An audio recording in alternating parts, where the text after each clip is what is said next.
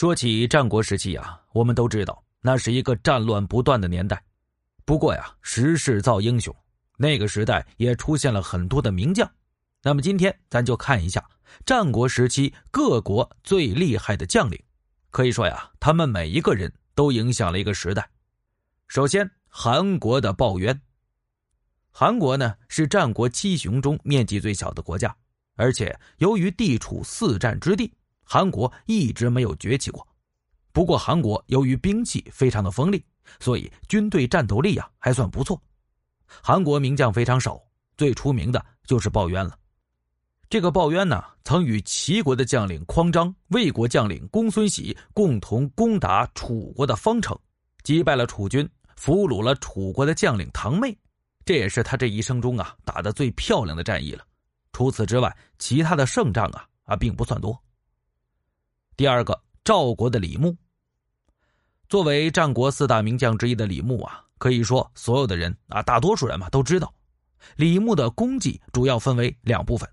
第一部分呢是对抗匈奴，第二部分呢是对抗秦国。李牧在和匈奴的对抗中啊，可以说是大败匈奴，灭了詹兰，打败了东胡，收降了林虎，单于呢也逃跑了。此后十多年，匈奴不敢接近赵国的边境。那么，在和秦国对抗中啊，李牧打赢了肥之战、潘吴之战。秦国和李牧的对抗中，没有占到一丁点的便宜。纵观李牧的一生啊，可以说是没有败绩，这一点是非常难得的。可惜啊，他最后呢被赵王冤杀了。他死后没多久，赵国也就灭亡了。第三个，魏国的吴起。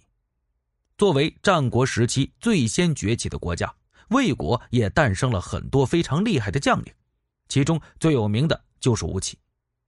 吴起在魏国呀担任主将期间，可以说是创立了著名的魏武卒，这个是世界上第一支职业军队呀。在阴晋之战中，吴起率领五万军队打败了秦国五十万军队呀，之后他还率领军队攻打齐国。可以说，在魏国期间是没有败绩的。不过呀，他在魏武侯期间不受重视，后来呢就到楚国去了。可以说他在楚国也是非常厉害的，主持了著名的吴起变法。如果成功的话，那楚国极有可能会统一六国。下一个是楚国的项燕。作为战国七雄中面积最大的国家呀。楚国在战国时期其实表现的并不好，也许是楚国的祖先太艰苦奋斗了。到了战国时期呢，楚国是一天不如一天了。不过即便是这样啊，楚国还是诞生了项燕这样的名将。项燕是谁呀？项燕是项羽的爷爷。秦灭楚国的时期啊，项燕打败了李信率领的二十万秦军呢。虽然后来被王翦打败了，但是。在战国末期啊，还是一个非常厉害的将领的。燕国的乐毅，作为战国七雄当中啊最北面的国家，燕国的存在感其实并不强。春秋时期呢，还差点被北方的少数民族给灭了。燕国国力其实并不强大，不过呀，还是诞生了乐毅这样的名将。乐毅一生中啊，亮眼的就是攻打了齐国。他率领燕国等五国联军攻打齐国，连下七十余城，创造了中国古代战争史上以弱胜强的著名战例，可以说是报了强齐伐燕之仇啊！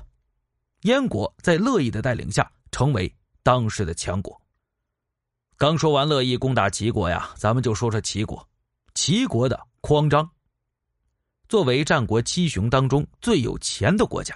齐国实力一直非常强悍，齐国呢也诞生了很多的名将，不过呀，匡章绝对是最耀眼的一个。虽然大家几乎没有听说过这个人，但并不影响匡章的伟大。桑丘之战是匡章指挥的第一次大战，刚刚变法的秦国被打的是大败呀。匡章还曾率领齐国的军队，趁燕国的子之之乱的时候，率兵十万直破燕都。后来在垂沙之战中大败楚军，杀死楚将唐妹。五国攻打秦国的时候，在匡章的带领下，秦国被迫求和。最后一个秦国白起，有人屠之称的白起啊，大家可以说呀都非常熟悉了。伊阙之战大破魏韩二十四万联军，彻底扫平秦军的东进之路；伐楚之战攻陷楚都郢城；长平之战重创赵国主力。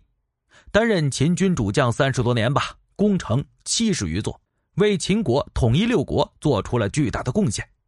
不过呀，他最后因为功高震主，被迫自尽了。